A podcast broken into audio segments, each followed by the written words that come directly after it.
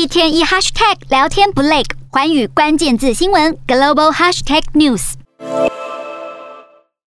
中国网络叫车平台滴滴二号正式向美国证券交易委员会提交表格，申请十天后从纽约证券交易所下市。滴滴去年六月不顾中国官方反对，执意在美国上市，马上遭中国监管机构打压，旗下二十五个应用程式全部下架，还被禁止新增用户。滴滴的业绩连续几个月坠崖式下降，如今上市不到一年就宣布退市。